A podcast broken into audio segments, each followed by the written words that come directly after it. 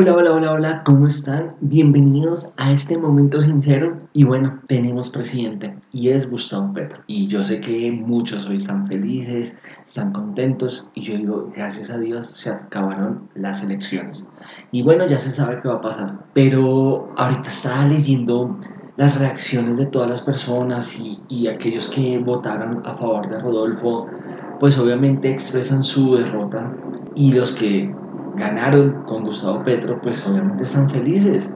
Y es que esa es la democracia. Guste o no me guste, pero siempre la mayoría habla. Y en este caso ganó Gustavo Petro. Y, y vienen tiempos de escepticismo, de incertidumbre, que iba a pasar, de temor, de angustia. Y la verdad es acá donde yo me he puesto a pensar y digo, bueno, ¿y, ¿y, dónde está mi fe? ¿A dónde está puesta mi confianza? ¿En qué o en quién? Porque sí, es muy sencillo cuando cuando todo está bien y entonces yo creo en Dios, Dios es bueno, Dios es fiel, poderoso, maravilloso, pero en ese tipo de situaciones cuando se genera incertidumbre, qué irá a pasar, dónde queda Dios o cómo mi lenguaje o mi conversación cambia, porque yo sí creo que en este momento todo va a salir bien. Y es que Dios utiliza todo para bien, o sea, no, no creo que Dios se durmió, o sea, yo no creo en ese Dios que, uy, se durmió, ups, no, ah, que embarrada me ganó, no, no, no, no, no, acá es donde yo creo que cobra valor lo que yo declaro. Y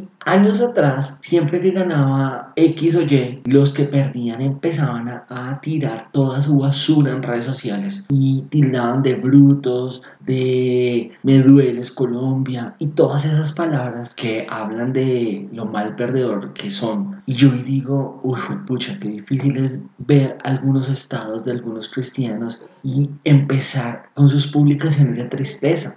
¿Acaso la fe no es la certeza de lo que no se ve? ¿Acaso no se trata de declarar cosas, profetizar sobre el valle de huesos secos? ¿Acaso no se trata de levantar a Dios en medio de estos tiempos? ¿Acaso no es la fe creer que Dios tiene planes para nosotros? Porque yo sí quiero creer en ese Dios que aún en medio de estas situaciones, cuando tal vez no gana el que se espera, pues fue pucha. Dios se levanta en medio de, porque la Biblia dice que Dios es un guerrero victorioso, que Dios pelea por su pueblo y que Él es el pastor. Entonces, ¿en qué pastor está puesta nuestra confianza? ¿En un político? ¿En un ser humano? ¿En una persona? Porque si es así, Dios va a derribar esos ídolos, que primero no nos va a sacar de la pobreza, que no nos va a salvar, que no nos va a liberar, porque el único que salva, libera y restaura es Jesús el Hijo de Dios, a través de su obra en la cruz.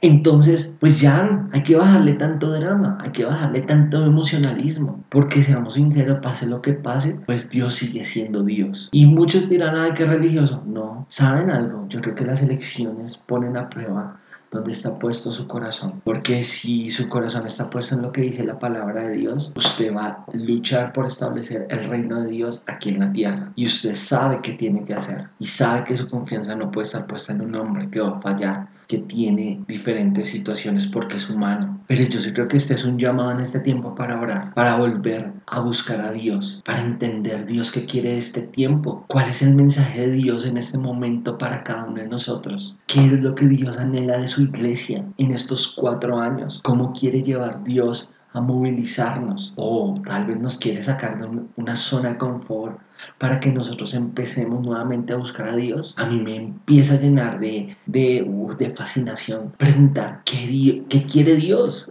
hacia dónde nos quiere llevar Dios. Porque si yo tengo algo claro es que Colombia es tierra de avivamiento y el que comenzó la buena obra en nosotros será fiel en perfeccionarla. Y cielo y tierra pasará, pero su palabra no pasará.